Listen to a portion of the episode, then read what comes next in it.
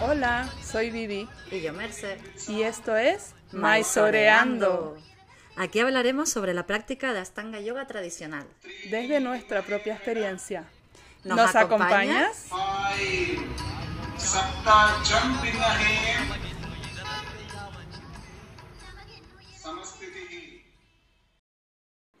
Bienvenidos a este nuevo episodio. Como les habíamos contado en el episodio anterior, hoy inauguramos las entrevistas y, estaremos maisoreando con Griselda Laiño, nuestra profesora de Astanga Yoga. Griselda Obri es nuestra maestra y estamos súper encantadas de tenerla aquí con nosotros. Ella lleva practicando más de 20 años y es profesora desde hace más de 10.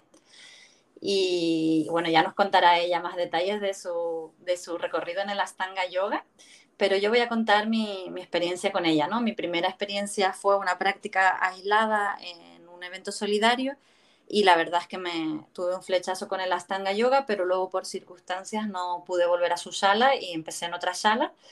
Y al final, pues mira, pues las vueltas de la vida me, me volvieron a reencontrar con ella en septiembre de 2019 y me encanta porque me transmite súper bien el Astanga Yoga tradicional, me parece que es una guía estupenda mmm, para mí porque me exige pero sí, pero con compasión y creo que tiene una experiencia, mucha experiencia y mucha mano con, con la gente de, de, de, saber lo que necesitas.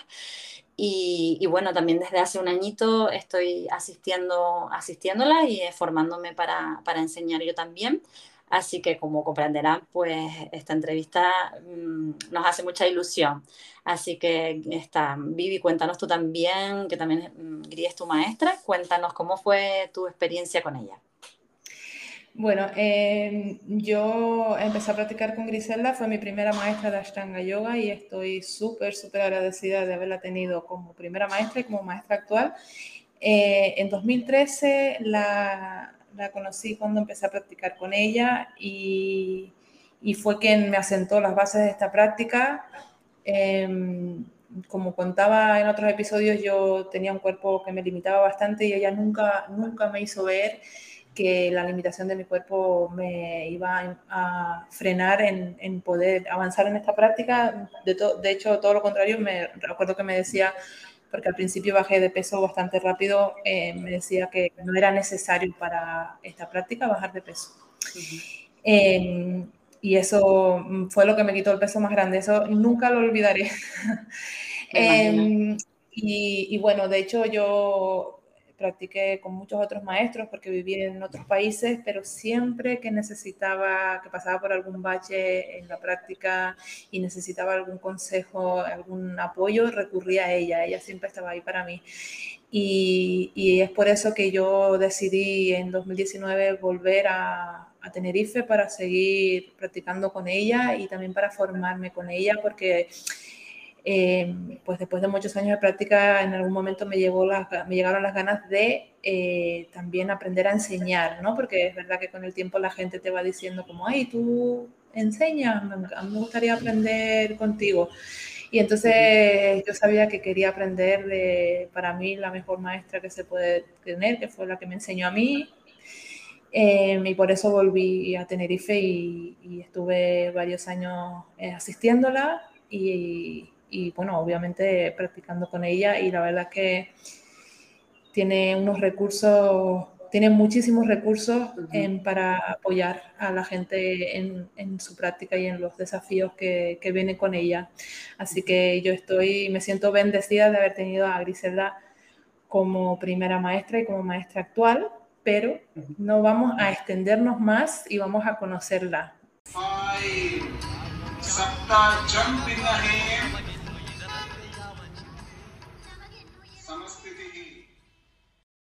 Pues hola, ya estamos aquí con Griselda, bienvenida. Gracias, hola. ¿Cómo estás? Bien, bien, muy y bien. Y bueno, y con Vivi, por supuesto. Hola. hola. Y, y, nada, pues súper ilusionadas de tenerte aquí y con ganas de la charla y yo creo que también nuestros oyentes tienen ganas, por lo que me han dicho. Así que sin más rodeos empezamos, ¿no? Eh, La primera pregunta que te queríamos hacer era, mm, ¿cómo llegaste a la Ashtanga Yoga tú? ¿Cómo, cómo lo conociste este método? y que menos mal que lo conociste. Eh, bueno, muchas gracias por, por, invitarme a este privilegio de ser la primera entrevistada. Eh, pues lo mío con el Ashtanga Yoga fue todo muy por casualidad, entre comillas, ¿no? Porque yo creo que mm, de a poquito ir escuchando las señales que me dio la vida mm, me hizo descubrirlo. Ese por casualidad fue ir escuchando como las señales que me fue dando la vida, pero que yo no lo busqué. A eso me refiero con, con casualidad. Em, yo era estudiante de actuación, estudiaba en el Conservatorio Nacional de Buenos Aires y además también hacía cursos por fuera de, lo que en ese momento era conservatorio, bueno, ya era universidad, ahora es universidad, y estaba yendo a clase con un maestro de actuación que enseñaba un método de teatro muy físico. Y mm, este maestro en su estudio por las mañanas, no todos los días, sino que dos veces por semana, en aquel entonces, eh, tenía su práctica, su propia práctica de Ashtanga Yoga, y él siempre invitaba a todos sus alumnos a venir a practicar por la mañana. Había que poner un mínimo de dinero como para pagar los gastos de la sala y una profesora que uno de los dos días venía a corregir y ajustar los cuerpos y, y todos podíamos ir. Era, sí. Eh, pero al principio esa propuesta era yoga. Sí, sí, Para mí era, no tenía yo ni idea de, mm. de, las diferencias entre las diferentes prácticas de yoga, diferentes tradiciones, ni idea. Tenía una idea como muchos, muchas personas actualmente continúan, pero en ese entonces, imagínate, yo nunca recuerdo, creo que fue en el 2002, pero nunca me acuerdo si 2001, 2002, no tengo, obviamente si hago cuentas bien me, mm. me quedo con el año. O sea que más de 20 años. No. 20 años, porque fue, yo creo mm, que fue en octubre del, 2000, del 2002, cuando yo sí estoy segura que fue un primero de octubre. Y mm, imagínate, en esa época no, ni siquiera había tanto conocimiento como hay hoy en día de la Ashtanga Yoga, pero es que, pero, pero es que incluso hasta hoy en día mucha gente no tiene idea de, de las diferencias en las prácticas, en las tradiciones de yoga, y a mí me pasaba eso, yo tenía una idea completamente diferente de lo que era la práctica de Ashtanga Yoga, tenía como un prejuicio incluso me acuerdo entre los actores, porque éramos todos actores, ¿no? Y me acuerdo que eh, el chiste típico de hacer yoga en tanga. ¿Qué es eso? Ashtanga yoga, hacer yoga en tanga. Ay, qué bueno. Ay, de verdad nunca lo había oído. Nunca lo habían pensado. Pues. Ay, yo sí, yo sí lo había escuchado. Ay, ¿no? Que claro, por la mañana la, la imagen graciosa entre los actores que íbamos a entrenar, imagínate, de 7 de la tarde a 10 de la noche eran los cursos de actuación. Claro. Y el típico chiste era que por la mañana Marcelo, el profe, hacía yoga en tanga. Sí, sí, sí. buenísimo, buenísimo. Entonces, yo en esa época tenía, en el 2002, si esto fue en el 2002, yo tenía, eh, nací en el 81, 20, 21 años, ¿no? Qué bueno. Y, mm, pero bueno, resulta que paralelamente a esto, yo no me estaba sintiendo bien tampoco era que me sentía mal, tenía una vida normal, pero me sentía cansada, eh, mm, como toda cargada, el cuerpo mm, no me respondía, pesada. Yo también me pasó eso. Eh, yo creo que toda la vida yo había hecho algún tipo de trabajo con mi cuerpo y cuando empecé la universidad tenía tanta dedicación a la universidad y mala de la universidad, no tenía un entrenamiento físico constante mm, para equilibrar energía en, eh, cuando es tan importante para un actor, una actriz. Claro. Y no tenía un entrenamiento constante, tenía mm, como materias que de pronto te ponían un entrenamiento un día y, pero más orientado a lo creativo y no a un mantenimiento de la estabilidad de tu cuerpo y, de la mente, por supuesto. Pero empecemos con el cuerpo. Entonces, yo se, se, me empezó como, estaba en segundo año del conservatorio, se me empezaba como a bloquear la energía, me, me sentía así como te dije antes, como les dije antes. Y mm, me empezaron incluso a doler como las cuencas de, de los ojos, me dolía, me, me, tenía como que apretar, me, bueno, había empezado a nadar y eso me, me, sentía mucho mejor. Me acuerdo en una clase de, de de entrenamiento corporal del conservatorio, un día una, eh, la profesora propuso un, una secuencia de estiramientos y yo sentí que algo en eso había. Y resulta que viene el Festival Internacional de Teatro en Buenos Aires, que se hace cada dos años, y había un módulo, una propuesta a los actores y directores de Buenos Aires, que era Work Demonstration, que era cada actor podía hacer como una, una hora de una demostración cómo organizaba su entrenamiento como actor. Y este profesor, Marcelo, lo, eh, estaba dentro del programa. Entonces fuimos todos los, los compis actores a ver a nuestro maestro cómo, cómo, cómo era su, su, organización de su entrenamiento semanal o diario. Entonces Marcelo empieza, bueno, yo me levanto todos los días y lo primero que hago es mi práctica de Ashtanga Yoga. Les voy a mostrar un pedacito. Cuando yo veo ese pedazo, que no me acuerdo bien, él hizo unos saludos al sol, tengo en mi cabeza una imagen de Udita Parshva con Osana B. Yo vi eso y es que ni siquiera mentalmente mis células del cuerpo hicieron como... entraron en, en conexión total. Dije, esto es lo que yo tengo que hacer. Siguiente flechazo. clase, flechazo total, a primera vista. Voy a la siguiente clase, aparte, mm, pensando, bueno, eh, voy a empezar con esto, como uno mm, procrastinea, ¿no? Como, a ver, el año que viene, yo qué sé. Voy y le digo a Marcelo, a mí me gustaría probar Ashtanga, Marcelo. Venga, el jueves. ¿Este jueves? Sí, este jueves, que los jueves es el día que viene la profesora, mejor empezó un jueves, era martes y jueves, no el martes que no hay, que no hay profesor. Era, esto se practicaba de una manera nada que ver con la tradición, por supuesto, ¿no?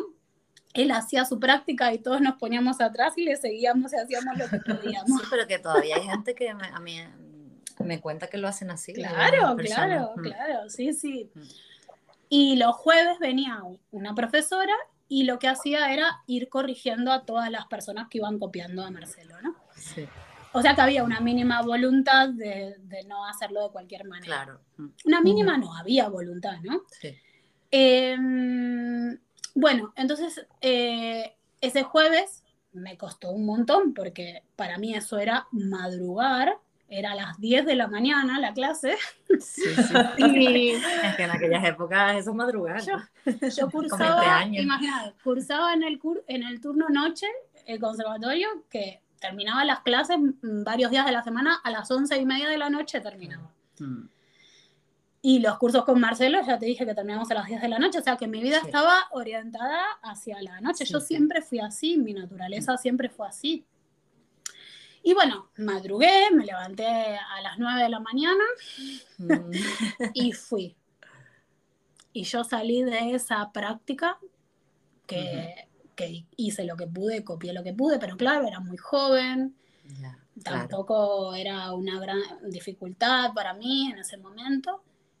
Y salí flotando. Salí flotando, salí feliz Qué bueno. Salí desbloqueada completamente, se me habían solucionado todos los problemas que tenía. ¿Qué pasaba, eh, sí, sí, sí, En una, en una clase, en una clase, en una mm. práctica. Y mm, no, soy consciente de que no todo el mundo se acerca así a la Ashtanga Yoga. Ese fue mi acercamiento, por eso muchas veces pienso que, que ese era mi, mi destino en esta vida, claramente, porque no hubo duda. Entonces, bueno, así es como me acerqué yo a la Ashtanga Yoga y mi camino de ahí, desde ese lugar hasta la tradición, fue de años. Yo no, yo veo que hay muchos, sobre todo aquí en Europa y sospecho que en Estados Unidos debe ser parecido, la gente, mucha gente va directo hacia la tradición porque están más cerca de India. Nosotros en Buenos Aires, y más en aquella época, no había ningún profesor autorizado en Buenos Aires enseñando. Mm. Em, entonces, em, bueno, eso, había alumnos o alumnas de profesores autorizados. Todavía estaba vivo Patavi Joyce. claro, claro, en aquel entonces. Porque él muere en 2009. 2009. Entonces, eh, la historia era completamente distinta en ese momento. Para mí me daba igual, o sea, no estaba enterada en absoluto de todo esto. Y así yo empecé. Y entonces empecé a ir martes y jueves. Yo practicaba dos, dos veces por semana y tan tranquila y bien. Mi vida pasaba por otro lado. Yo estaba estudiando, me dedicaba a otra cosa, nada que ver. Y solamente practicaba martes y jueves. Pero claro, después con el tiempo se me fue haciendo un desafío continuar con la práctica, porque me acuerdo que Marcelo cambió el horario en un momento y empezó, la puso a las 8 de la mañana. Imagínate si para mí era un obstáculo.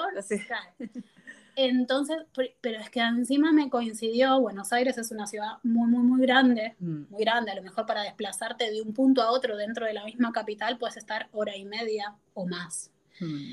De mi casa, de casa de mis padres a casa de Marcelo, eh, al estudio de Marcelo, yo podía tener una hora y media, depende del si era pico más. Sí, sí, sí, sí. Entonces, eh, en ese entonces, pues yo me quedaba muchas veces más cerca porque tenía un novio que vivía mm. cerca, pero en esa, eh, en esa época me separé y volví a ir y venir todos los días de casa de mis padres, que estaba mucho más lejos, porque era un barrio alejado del centro.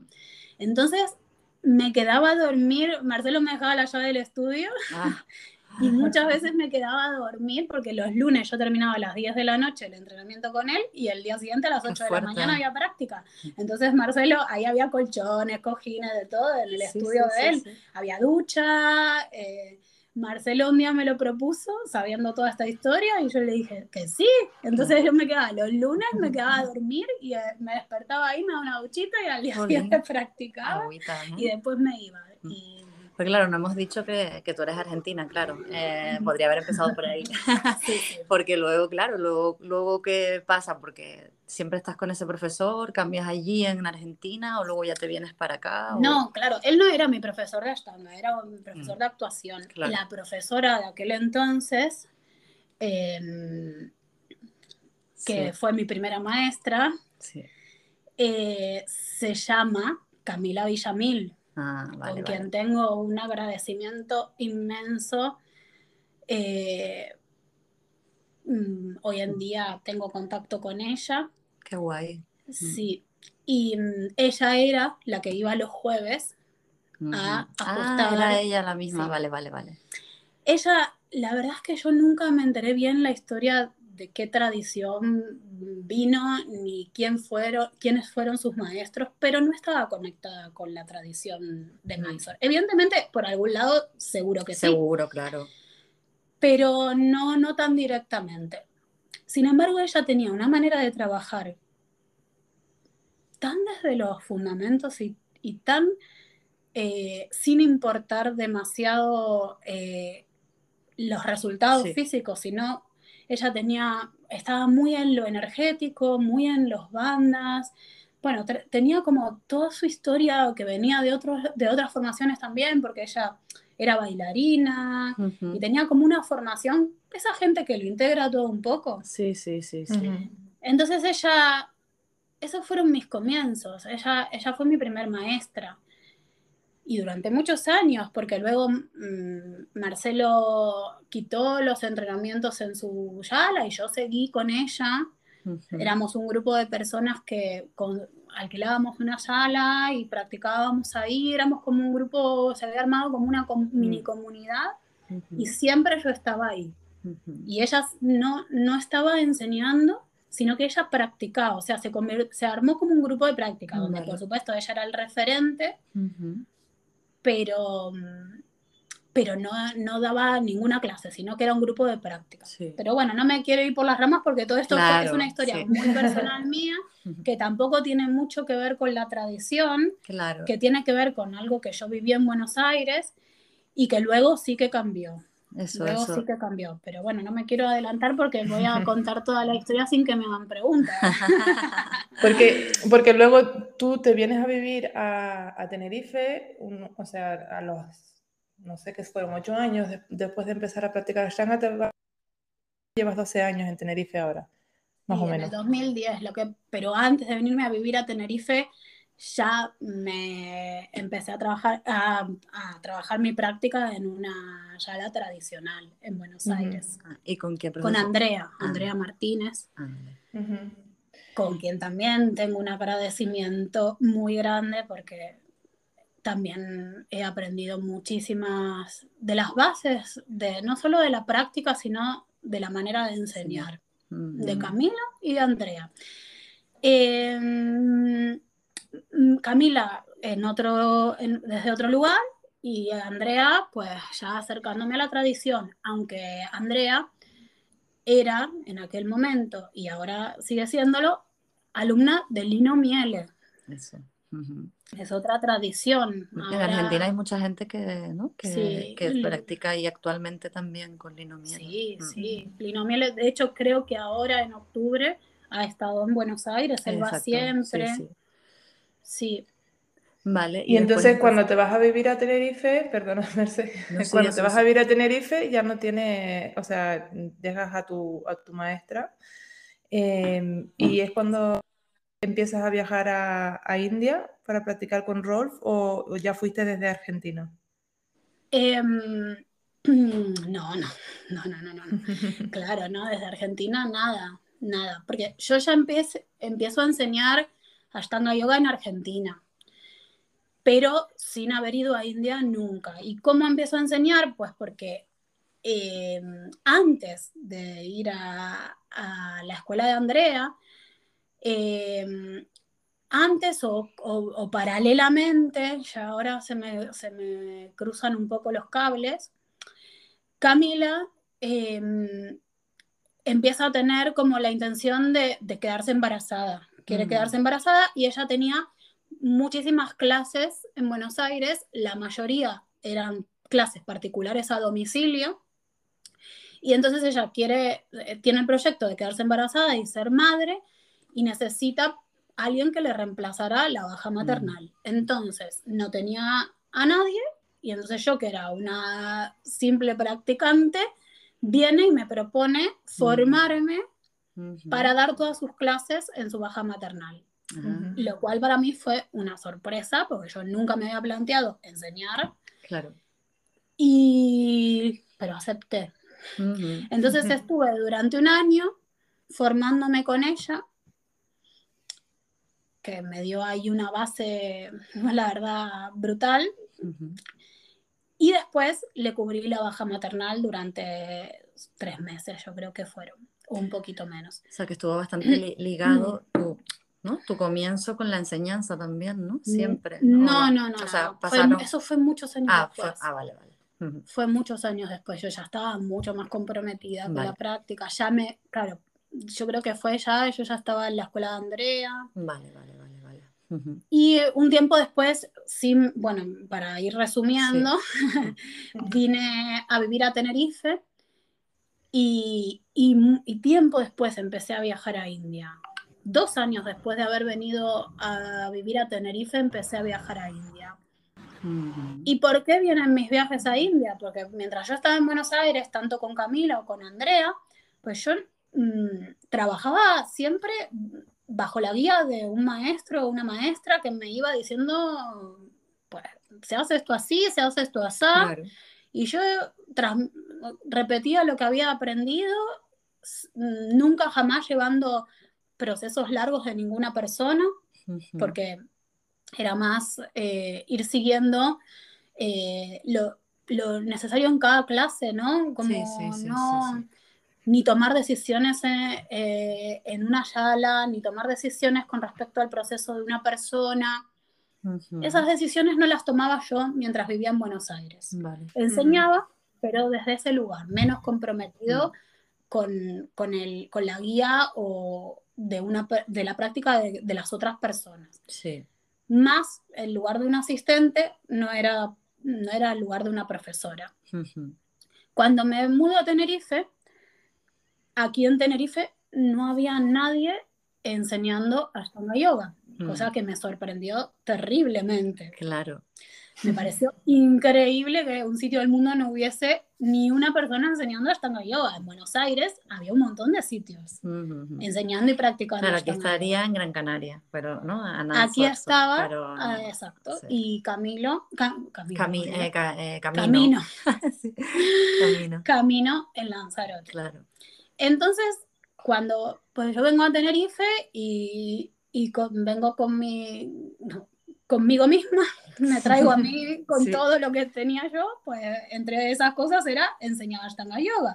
Entonces, pues propongo en un sitio en el puerto y la chica del puerto de un centro de yoga Yengar se le abren los ojos como, Brado, sí, estamos esperando un profesor de Ashtanga Yoga hace años.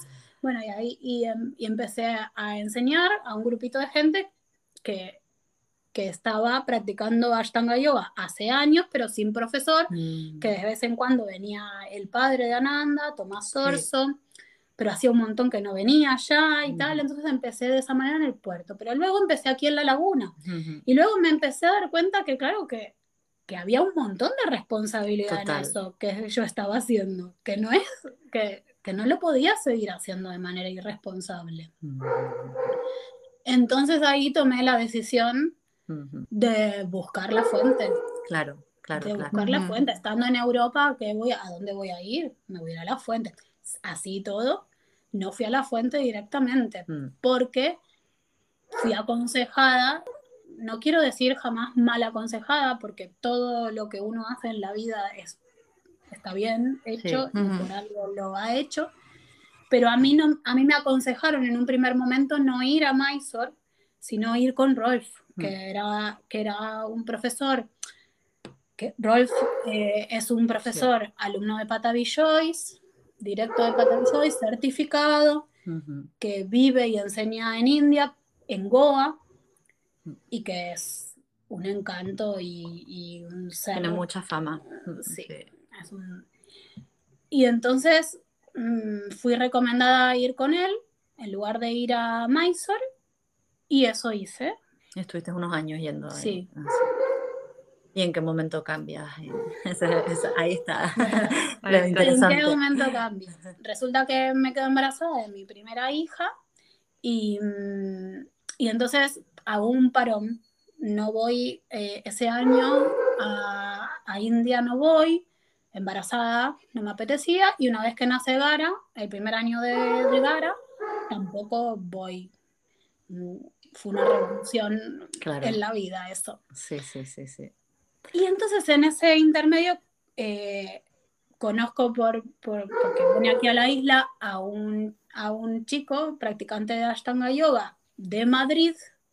Eh, que me y, y me, lo conozco, viene a practicar a, a Miyala, nos hacemos amigos, yo voy a Madrid a, a, un workshop de Peter Sanson, que me invita a él, y él me dice, pero ¿por qué no vas a...? No, él, él iba a Mysore a aprender con Sharachi. Pero ¿y por qué no venís a Mysore? Claro.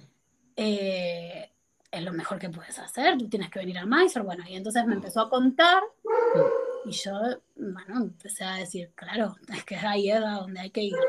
Sí, sí, y, pero claro, tenía en ese momento mi, mi pareja, Marino, tenía otro trabajo y no podía venir y tampoco se podía quedar solo, bueno, no sé si se podía quedar solo con Gara, pero yo me quería separar un mes de, mi hija tan chiquitita, tenía un año y cuatro meses, no, un año y dos meses, 14 meses, y entonces Héctor me dice, vente y yo te la cuido. Sí. Vente que yo voy a aplicar para la próxima temporada y yo la cuido mientras tú, tú vas a practicar. Y yo, qué detalle, ¿no? sí, sí. Un detallazo. Sí. ¿En serio? Sí, en serio. Bueno, entonces apliqué para ir solo un mes. Con una bebé de 14 meses, imagínate, no me atrevía más que eso. Pero qué valiente, ¿no? Sí, sí pero hay, como digo, siempre había algo que, que, que estaba claro. Mm, y bueno, y fui y así lo hicimos. Héctor practicaba en el primer turno, volvía, no, no vivíamos en la misma casa, venía a mi casa, se quedaba con Gara y yo me iba a practicar. Y bueno, ya él tenía que salir con Gara porque Gara no había manera de que durmiese tu lo ¿sabes? Porque lo cuidaste al año siguiente. o sea, yo salía de la casa y Gara se despertaba. Eh, no había manera de, eran las 6 de la mañana, que Gara podía dormir tranquilamente hasta las 7 y media, 8, pero no, ella salía yo de la casa. Sí, sí, sí. Y, y lo, lo, que le hizo a Héctor también se lo hizo a Vivi, las dos bueno. Y entonces Héctor, Vivi no, pero Héctor, la única manera que encontraba para resolver la situación era salir a dar un paseo con Gara, se iban a desayunar y tal. Entonces yo cuando nada de mi práctica los encontraba por ahí. Claro. bueno, y ahí así fue como empecé a ir a Mysore, eso fue en marzo del 16. Vale. De 2016. Mm, vale. pues ya hace tiempo, ¿eh? Sí, sí, sí. sí. Porque... Y convierte en tu maestro. Sí. Bueno, no sé si ahí. Ya. eso se va como desarrollando. Es una relación que, sí, ¿no? pero tienes un primer em, contacto, ¿no? Con... Sí, pero... Mm, sí, pero sí, porque, porque claro, yo venía como, como un poco sin pensando. Claro, yo en ese tiempo, claro, porque ahora estoy haciendo memoria, porque claro. fue hace tiempo, ahora va a cumplir ocho años. Por eso, por eso, que hace tiempo, sí. sí. Entonces, ahora estoy recordando que cuando yo dejé de ir a India con Rolf, volví a Buenos Aires bastante, yo siempre volví a, Buenos Aires bastante. Y entonces me recuperé de mi, de mi primer parto, volví a la sala de Andrea. Estaba, Andrea me mm. echó una mano grande con esa recuperación. Mm, porque estoy pensando cómo yo me recuperé después del parto sola, estaba pensando sola, claro. O sea, Andrea, eh, fui a, Buenos Aires un par de veces, después de, o sea, el primer año que nació Gara, fui a Buenos Aires en mayo, en agosto,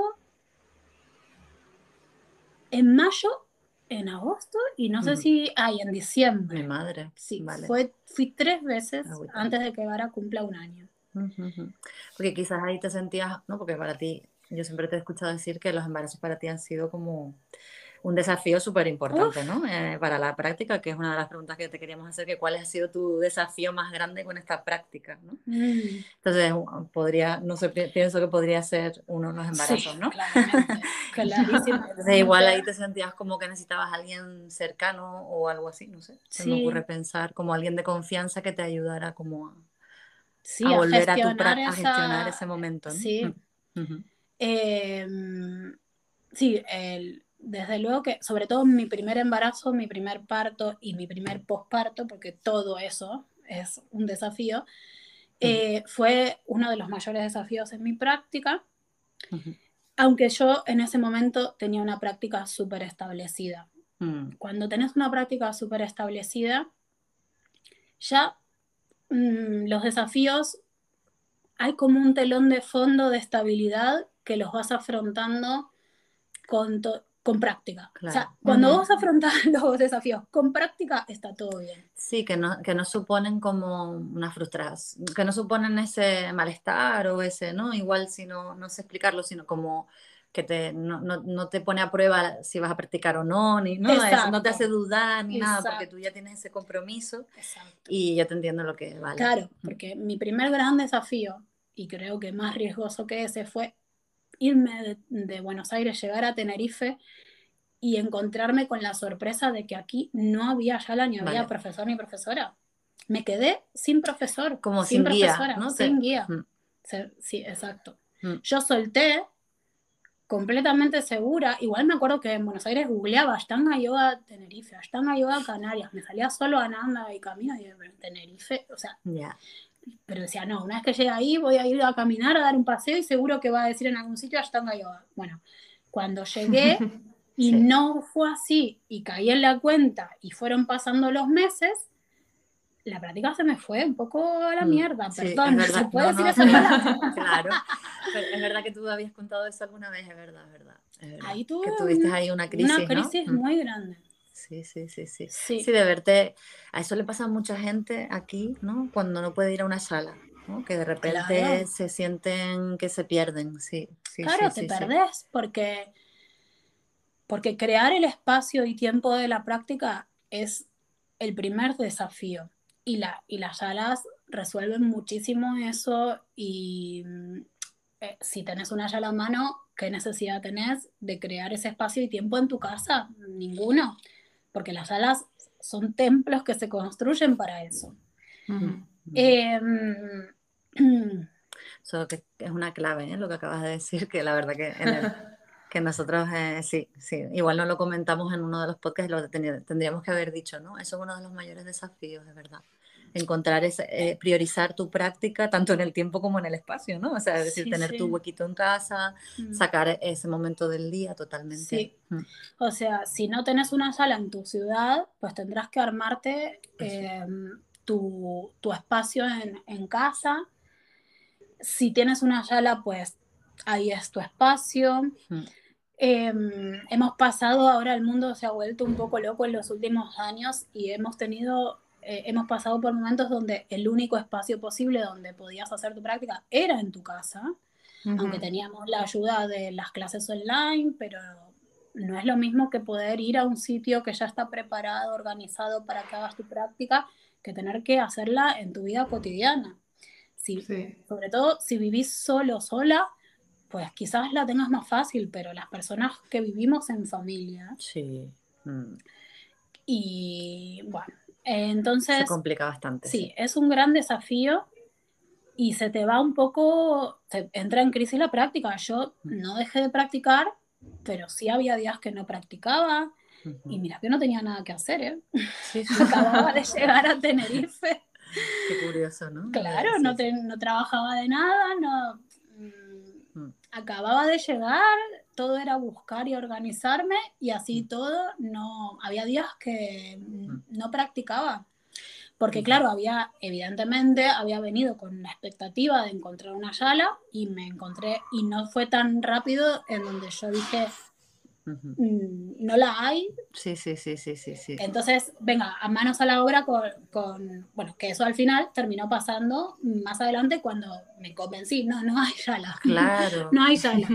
Pues la tendré que construir yo, pero necesito apoyo mm, para mí. Entonces, bueno, ahí fue cuando empecé a buscar mm, maestros cerca eh, por supuesto que conecté con Ananda y con Camino y también con un profe de Barcelona. Bueno, ellos fueron los, los, primeros con los que yo empecé a conectar y, y entre ellos fueron los que me recomendaron ir eh, con Rolf.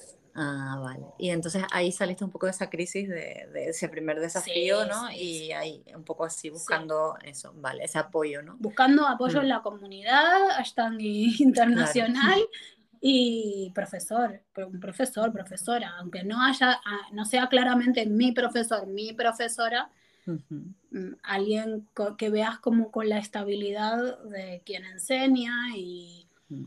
y, te dé la calma de, no sé, hay algo en esa relación con el maestro o la maestra que, que te mantiene en el camino.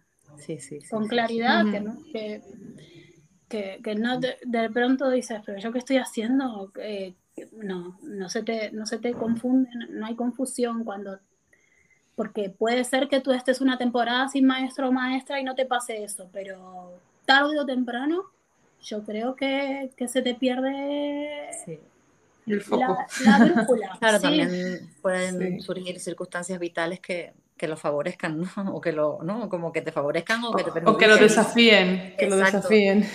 Exacto, entonces también ahí como que depende mucho de, de las circunstancias, puede haber alguna circunstancia que, te, que un poco te, te separe, porque se te complique. Claro. Entonces con un profesor que, claro, te da siempre te guía y te dice, no, pues bueno, te da ideas, ¿no? Yo, por ejemplo, veo que tú ahí lo haces mucho en la sala, que alguien viene, no, es que no puedo porque no sé qué, y Gris le saca, bueno, pero hazlo así, mira, puedes hacer esto, puedes hacer lo otro. Eso es genial, ¿no? Porque a lo mejor uno, sin querer, se va poniendo esas propias limitaciones porque lo ves difícil y entonces es como que empiezas como a flaquear, ¿no? Claro. Y dices, ay Dios, pero es que no, no puedo porque la niña, no sé qué, no sé cuánto, ¿no? Y empiezas a caer en las ilusiones de la mente. Te las crees. Te autoengañas o como... Total. Claro, y entonces ah, basta que una persona con más experiencia que tú te mire con una cara que tú ves que te está diciendo como... Mm, esto es una excusa. Eh, exacto. se puede, de todas formas se puede. Mm, entonces basta con eso para que tú digas, vale, vale, ¿sabes? Como, eh, mm, no, esto, esto no tiene sentido lo que yo estaba diciendo. Lo ves, basta que una, e, esa relación, o sea, que no hace falta que te diga nada, es una relación que uno tiene y que y que basta que, una que tú pongas en palabras la excusa o las ilusiones que te estás creyendo para que la, la persona que tiene experiencia y que sabe que eso son ilusiones y que, y que se pueden derribar fácilmente, mm, a lo mejor no te dice nada, pero simplemente te contesta desde ese saber y ya hay algo que, que se va cayendo, ¿no? Entonces, te desmonta, te lo desmonta, aunque no se diga, ¿no? Se claro, por ejemplo, a mí cuando hay las típicas personas que están llenas de excusas y no, el próximo, bueno, nos vemos la semana que viene, sí, el martes es luna y sí. justo el único día de la semana que podía. Yo no necesito decir nada, solamente miro y me río y, sí, sí, sí, ya está. Es que lo he visto, lo he visto. Lo, claro. Muchas personas vienen ocho clases, que es el mínimo al mes, y no pueden completarlas. No, pero es que si no hay clases los días de luna y si no, pero si los días de claro. si son dos al mes, ¿sabes? Son dos al mes y si te caen en semana y muchas veces caen en fin de semana, pero aunque te cayeran en la semana, ¿sabes? Es que el mes tiene 20, 20 clases. Claro. no, justo iba a venir el festivo cerramos. Ay, pues ahora ya no puedo venir en todo el mes porque es que justo iba a venir el día festivo, el día de luna. Pero además es, una, es como es como un poco clásico esto en las tan, o sea, como que en realidad las tangas es como muy honesto, ¿no? con eso, ¿no? Como, es como, las cosas son a veces un poco blancas o negras, o sea, en plan, no, no sé, eh, hay algo ahí como que me, me, gusta porque mm, es como que no te deja que te vayas, por eso, que te pongas excusas, no, no te deja. Sí, no hay grises en el sentido de todo se resuelve en las terillas. Sí, sí, sí. No se resuelve, no hay nada que resolver antes de ponerse en la esterilla. Que eso es lo que yo te, les decía cuando... Em, hablábamos de, del mayor desafío, que mm, los, mis embarazos, partos y pospartos, yo creo que es más desafío el posparto que el embarazo en sí, porque el embarazo en sí está clarísimo, vas, se, puedes seguir practicando, te sientas mejor o peor, mm. pero siempre con las limitaciones del proceso mm, que estás viviendo. Ahora, cuando parís y después te tenés que recuperar, eso también es un desafío, pero es que te tenés que recuperar con, un, bebé. Entonces, bueno, eso es un gran desafío, pero si tú lo resuelves en la cerilla, todo va mejorando, cada vez va mejor lo que está claro es que, no, es, no es mejor no practicar, o sea, ¿no? o sea, para una persona además que tiene una práctica tan consolidada, encima, encima que, encima que estoy con el posparto y con un bebé, no practico, me muero, me vuelvo loca.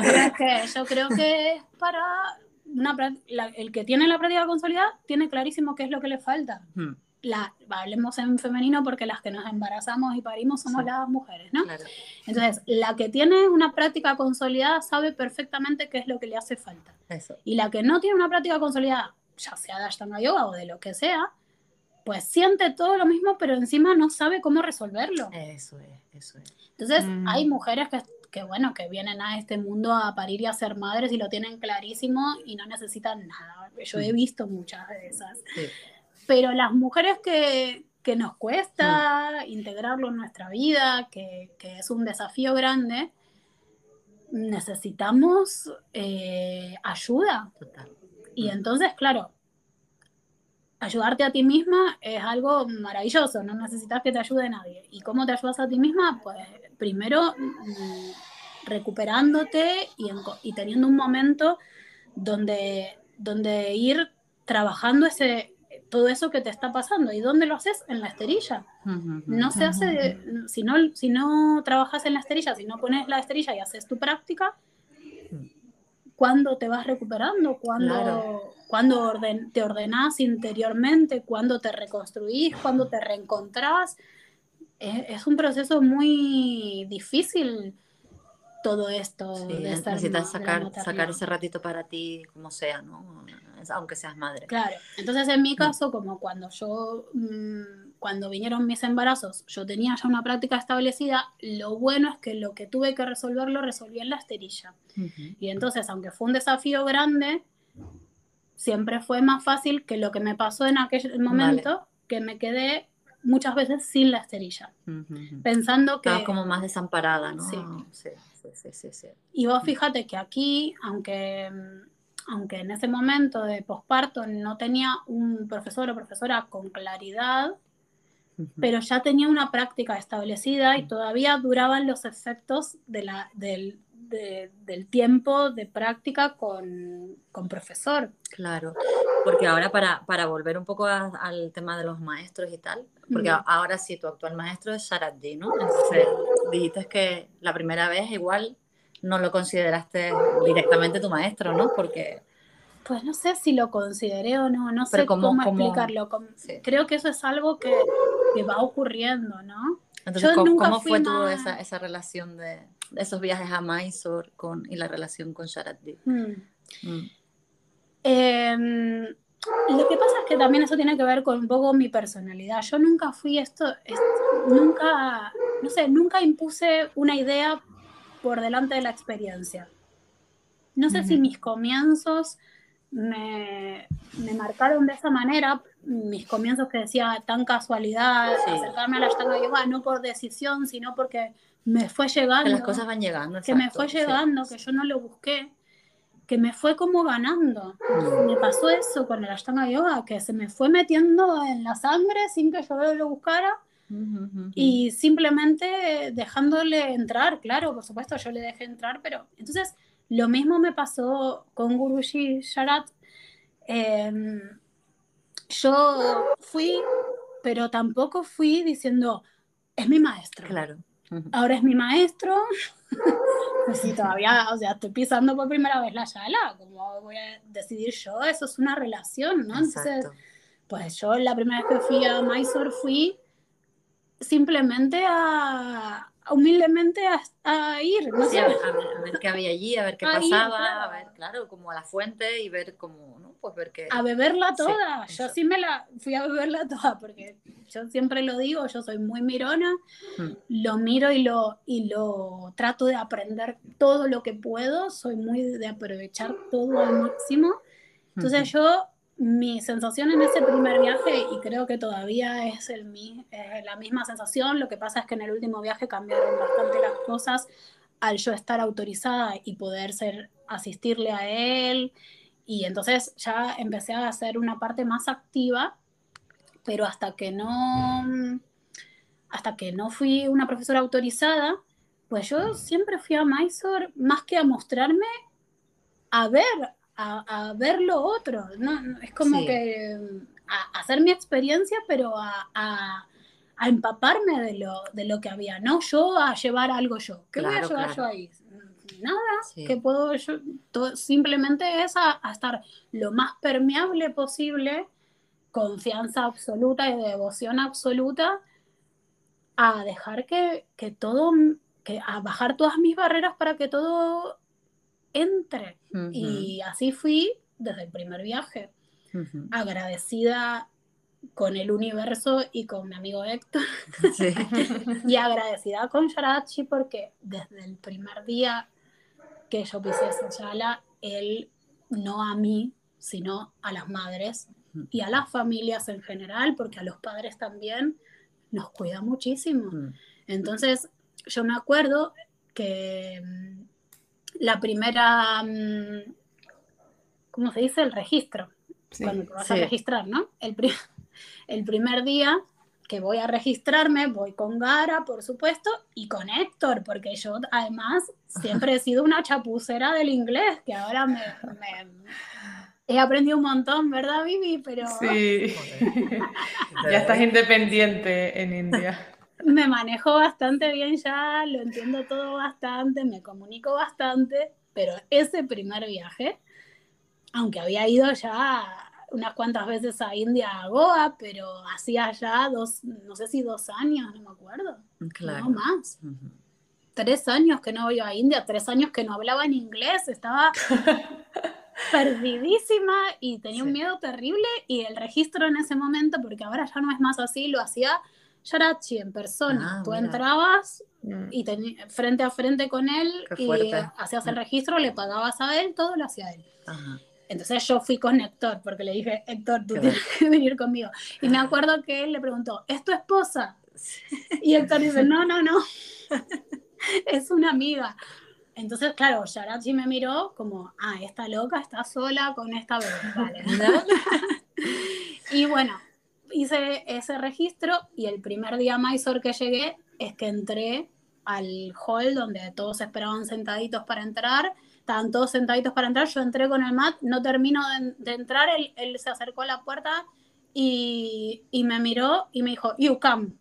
Y, mm, y, entonces, claro, yo no sabía cómo era esto, cómo es eh, lo de la yala pipí, que si tenés un bebé puedes pasar primero, no tenía ni idea, no me hizo falta, you come. Y justo se levantó un chico y le dice, you have a baby.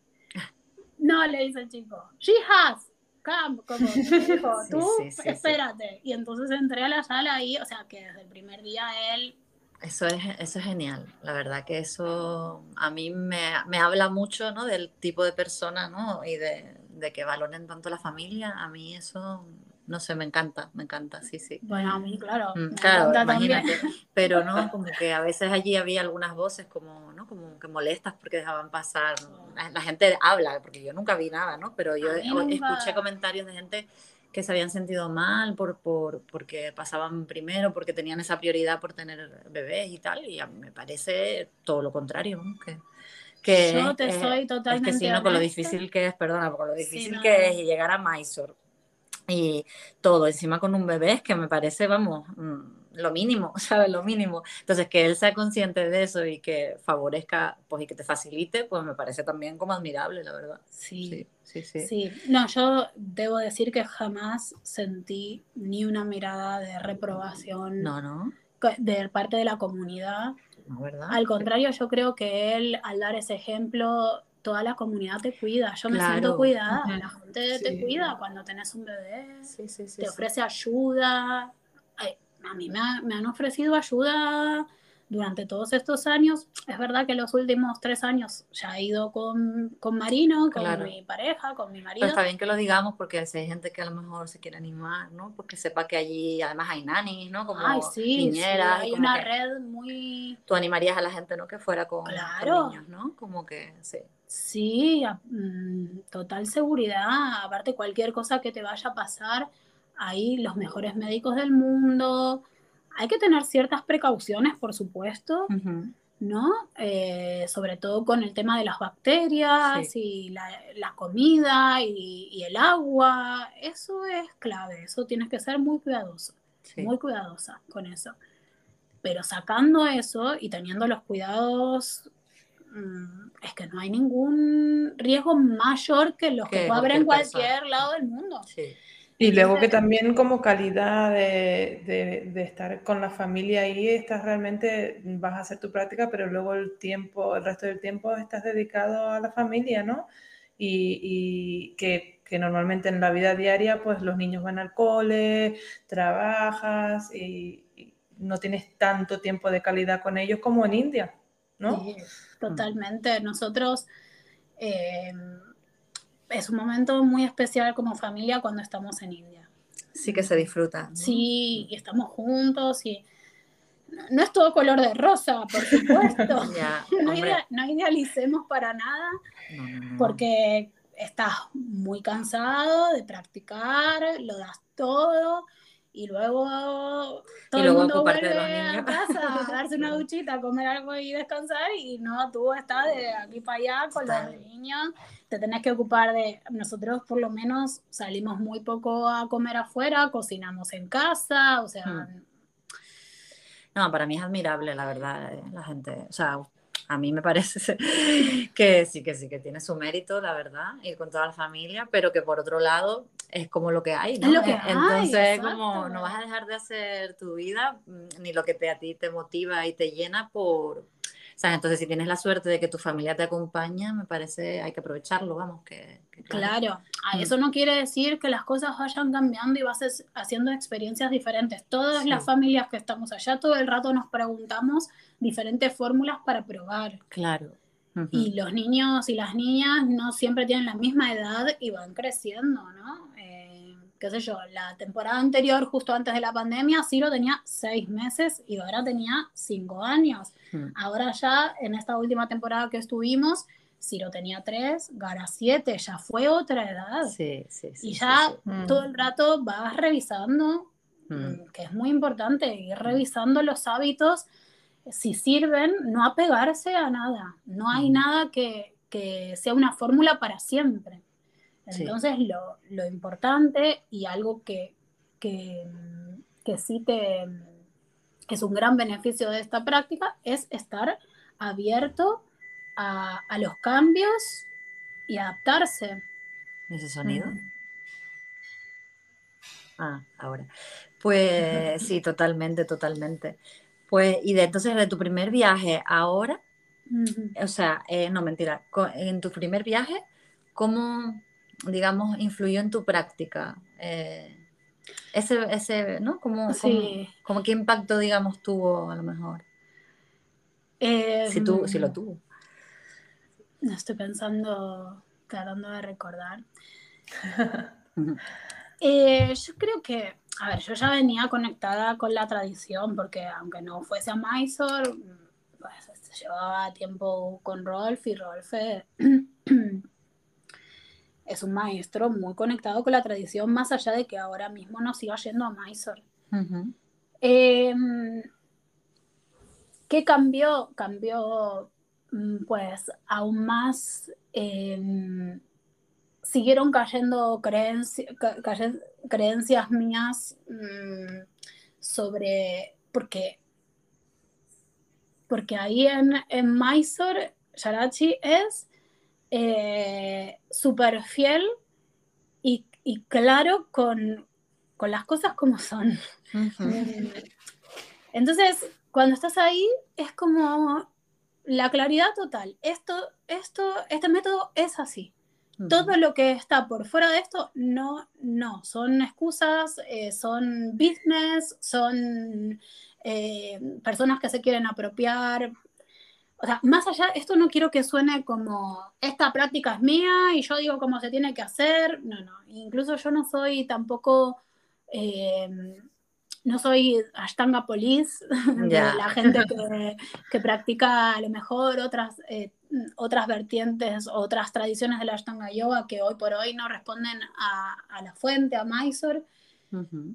A mí me parece que, que, que si lo haces con amor y con entrega y con devoción y con todas las cualidades eh, honestas, sin buscar algo que no tiene que ver con, con,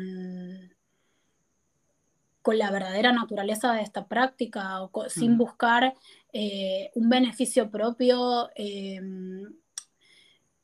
Sí. targiversando cosas en beneficio propio, si lo haces de esa manera, a mí mm, me parece que, que vale y ayuda. Sí. No, no creo que tengas que estar 100% actualizado, seguir yendo a Mysore ahora mismo y si no sabes del último cambio que se hizo, pues entonces no sirve. No, eso yo no lo creo, porque si servía cuando yo empecé a hacer esta práctica hace Imagínate si. pues la hacíamos de otra manera, es que incluso en Mysore se hacía de otra manera, las cosas van cambiando, entonces que hace 20 años no servía la práctica. No, sí creo que los cambios que se van introduciendo son para mejorar y Mm. para, y para, que, mm, para que la práctica se adapte cada vez más a las personas que la practicamos y yo cada cambio veo su sentido y me encanta y lo adapto, lo, adapto, no, lo, lo acojo, quise decir. lo, aplico, por supuesto. Mm. Y a mí en este momento de mi vida ir a Mysore y estar actualizada eh, me, es, lo, es, es, mi dharma en este momento de la vida. es lo que tiene sentido para mí ahora. Pero también entiendo que una persona que haya ido 30 años todos los años a Mysore en algún momento diga, pues no tengo más ganas de ir. La, también lo entiendo. O sea, no lo sé, pero siempre me pongo en el lugar de los demás y creo entender que puede ser posible que pasen cosas, ¿no? Claro. Entonces, no sé por qué llegué aquí. Sí, estábamos hablando de, de, cómo impactó un poco ah, eh, cómo impactó en, mi práctica. En tu práctica, en ti, en tu entonces, bueno, pues cuando yo fui a Mysore por primera vez, sí, lo que hice fue mm, una, una limpia, ya justo, pues que justo me estaba recuperando del, del parto, entonces no estaba haciendo mi práctica mm, como hacía cinco años, eh, la estaba haciendo mm, recuperándome, ¿no? Sumando posturas otra vez. Y entonces decidí que en esta nueva incorporación de posturas lo iba a hacer de la manera tal cual lo enseña y lo, y lo exige Yarachi, con las posturas completadas de una manera, o sea, si él dice que en Capotazan hay que agarrarse los talones, pues yo me voy a agarrar los talones, si él dice, o sea, así. Y esa, siguiendo, la, siguiendo las recomendaciones de, él.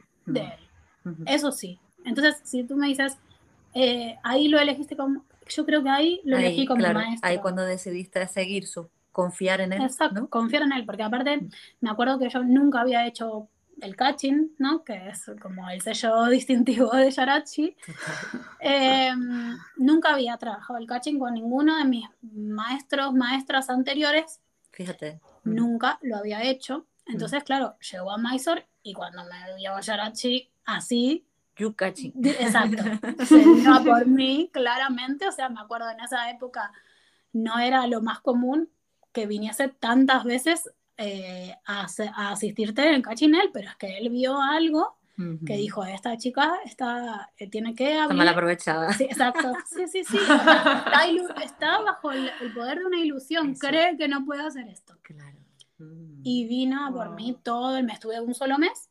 Vino a por mí todo el mes. y me acuerdo, me acuerdo de, subir y, decirme, walk more. O sea, camina más. Y yo decirle, no puedo. Y él reírse. ¿Sabes lo que te decía antes? Cuando alguien te no te dice nada, simplemente te mira y hace. Se ríe, ¿no? Pero es que es curioso porque es que tal cual es como no vamos a discutir, pero sabemos que es lo que hay. No sabemos que sí puedes, o sea, no te voy a decir nada, pero, pero me da risa que me digas que no puedes, como, y yo mirarle y decir, Vale, bueno, y así trabaja y terminar el mes tocándome los talones. Él no me hizo catching en ese primer viaje, por eso a mí en el primer viaje no me añadió payasana. Vale. Por más que yo me levantaba de los drogas, claro, pero no, no me añadió payasana porque él vio eso, ¿no? Entonces trabajó eso conmigo. Bueno, él, no, me hizo el catching en ese viaje y yo luego em, fui un fin de semana a Madrid a practicar con José Carvallal y José un día me hizo el catching, así, sin como... Y sin, aviso, sin aviso, como que no quiere la cosa. Exacto, y, y, yo me quedé flipando, ¿no? Y después mi amigo Héctor, el que, el que ya nombré, le dijo, ¿le hiciste catching a Gris por primera vez? Y José dice, ¿pero cómo no lo hizo en Maison? No. ay Dios, mi madre, dice José, ay mi madre. Qué buena la anécdota. Claro. pero él me dejó, ¿sabes? Que, que, que, eso fue lo que yo trabajé en ese mes, que primer mes que yo fui. Mm. Entonces, claro, yo creo que a raíz de eso... Claro, ya, eso, te cambia, ya eso te cambia porque desde que te... Yo creo que aquí pasa mucho que cuando superas algún límite de esos que tú tienes, ya sea mental o físico, que van unidos, y es como que el método te demuestra que funciona o algo así. Sí, tal cual, y entonces funciona. Empiezas, claro, y entonces empiezas como a confiar en ti, en la práctica, ¿no? Y, y empieza otra etapa, o bueno, otra etapa, me refiero. Mm. Sí, una capa más de la cebolla que se cae, porque se habrán caído mm. otras antes, pues en ese momento se cayó algo. Y, y nada, yo no me acuerdo bien en qué momento, pero decidí que Mm. iba a seguir por este camino y entonces mm, decidí reorganizar toda mi práctica eh, a- haciendo, estando segura de cómo se hacía en Mysore, haciéndolo tal cual en Mysore, que había Ujú. diferencias, Sí, sí. no grandes diferencias, pero sí había diferencias. Cositas, Sí, mm. había diferencias en lo que hace Rodolfo en Goa con lo que hace Sharachi, sí que hay Y diferencias. de, de, de tu primer viaje a Mysore, ¿ahora has notado diferen- muchas diferencias? De... Claro, sí. Mm, Muy grandes, de hecho. Cambio de sala completo. El cambio de sala, sí. Pero, mm, pero bueno, para mí la, la diferencia más grande fue esta última temporada, eh, cuando yo, al, ha- al haber estado, eh, sido autorizada en la anterior, pues pude asistirle. Ah, claro, bueno, eso es que eso también es un Entonces, cambio brutal a cambio la hora de ir brutal. allí, ¿no? A Mysore, ¿no? Es como que empieza realmente, ¿no? Un aprendizaje directo con él. Sí, Es que eso es, es que es sí. maravilloso. Sí. sí. Eso fue una maravilla para mí, porque yo siempre fui muy, ya, ya lo saben ustedes, porque es lo que les recomiendo cuando van, yo siempre fui muy de hablar, eh, si tú sabes que es coherente lo que tienes para decir o preguntar, pues yo Ujú. era de las que, yo más en la última temporada, no en esta última, sino en la anterior, mi bebé tenía seis meses, Ciro, entonces yo estaba a la mitad, porque además en esa, en esa temporada también tuve sorpresas, porque yo venía recuperándome, había, del- tenía seis meses, Ciro, seis. Y yo había hecho los drop back por primera vez después del parto, justo el día antes de empezar a practicar ahí en la sala. Imagínate, sí. Y estaba Como, a ver haciendo- si puedo todavía. a ver si me puedo Claro. Venga. Y pues, me dolía todo y, y estaba practicando mm, la primera serie completa y haciendo los drop back por primera vez. Y, y bueno, una vez estando ahí, da igual en qué momento, pero en un momento él me dice, no, no, no, aquí has- eh, puedes hacer todo lo que, lo que hacías eh, desde la última temporada, que yo practicaba un pedacito grande de la segunda serie. Todavía no tenía ningún split, pero sí que practicaba por lo menos. Vamos, que capotaza no la hacía ya. y entonces, cuando me dijo eso, ay, eso fue una sorpresa enorme para mí. Como que yo voy a hacer todo esto ahora. Para mí fue una locura. Sí. Pero confié. Y entonces todo el rato yo me levantaba y le preguntaba cosas. Cuando estaba recuperando las posturas por primera vez, yo me levantaba y Gurushi, es normal que a mí me duela. Si me Ajá. duele, debo seguir haciéndolo. O si me duele, tengo que parar. O sea, le preguntaba Se lo cosas. preguntabas durante la práctica. Sí, en la clase Mysore me levantaba, me iba hasta donde estaba él ¿Ah, y se lo preguntaba así. Qué crack. Yo a ver si en el siguiente viaje me atrevo. No, bueno, era mi cuarto viaje, entonces ya no, Sí. ya Tenías más confianza. tenía más confianza en mí misma. Sí, sí, Eh, es ¿sabes? que al Porque final, al final es... sí, es eso, sí, sí. Y además, también la impunidad de la maternidad, porque tú qué te Mm. crees que vas con Claro. un bebé de seis meses y yo acá hago lo que se me da la gana, no, no lo que se me da la gana, sino como Sí, sí, sí, te entiendo, te entiendo. que, que vamos, que si hay alguien que él, porque aparte él cada vez que yo me acercaba me miraba con una cara como ¿qué pasó? sí. Claro, claro, claro, como, como que tampoco es lo normal, ¿no? No. Y, y entonces, pero súper como expectante cuando yo venía me iba mirando, ¿sabes? Y, y entonces cuando yo llegaba le preguntaba algo, me escuchaba con atención y me contestaba y, y Sí, nada, sí. tampoco se explayaba porque él no se explaya, No, no, pero, sí, pero no, sí. blanco, negro y yo seguía practicando. Entonces, bueno, Sí, sí, sí. Guau, qué maravilla. Claro, entonces yo siempre fui muy de, de, mm, así, de preguntar, de que no me importa, de que, porque Sí, yo ese consejo me lo diste tú a mí y la verdad es que Sí, me claro. encantó. Sí. porque y me bueno, no, no vas a hacer locuras, pero mm, si tú entiendes la dinámica y el funcionamiento de la Yala y lo que vas a preguntar es algo respetuoso y que tiene que ver con lo que, con lo que hay, ¿por Sí. qué problema hay? Claro, ¿Por qué sí, no como cuando yo iba a hacer el drama el primer día y le dije, me dijiste, dile que, Exacto. que tuviste una lesión y, y- y genial, ¿no? Y entonces él me escuchó, lo que dices tú, me escuchó y me dijo, vale, pues despacio y tal, y, y punto. Y luego me dijo, very good, pero, pero ya, claro, y aparte Ya de otro, sabe. de- sí, Porque veo que hay personas que acumulan durante los años que van cosas que le querrían haber dicho y no le dicen, entonces Claro. tienen que pedir un appointment para explicarle todo lo que no le explicaron, no, pero si estás tú ahí, eh, vete hablando, vete Sí, diciendo lo que en el pasa. momento que lo tienes claro. Claro. Claro, Muy buen consejo que se, que se lo apunten.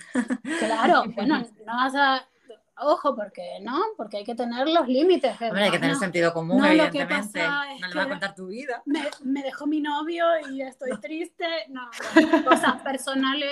No, hombre, el- cosas de la práctica, claro, claro, claro. Todo con, con, con, con, con- medida. Sí, sí, Sí, sí, sí. sí. de lo que sé ser ubicado y, dentro, sin tratar de saltarse las reglas, porque muchas, eh, porque muchas personas se les nota que quieren como ir más rápido, no Sí. te vas a levantar y vas a decir, Guruji, me agregas una postura. No, hombre, claro. Bueno, pero no sé, que, que no se confunda lo que estoy diciendo. Exacto, sí. O a lo mejor, no sé, como, como querer demasiada atención, o no, me- se me ocurre, ¿no? Sino Claro. como, como ir un poco como al grano, porque al final somos un montón de personas y no vas a estar Claro, claro. acaparando, no sé. No, cómo- no, claro, ¿sabes? Sino no, simplemente jamás. como algo puntual, ¿no? Que es Claro, necesario. esto que estoy y- contando no fue que todos los días yo me levantaba a preguntarle Claro, algo.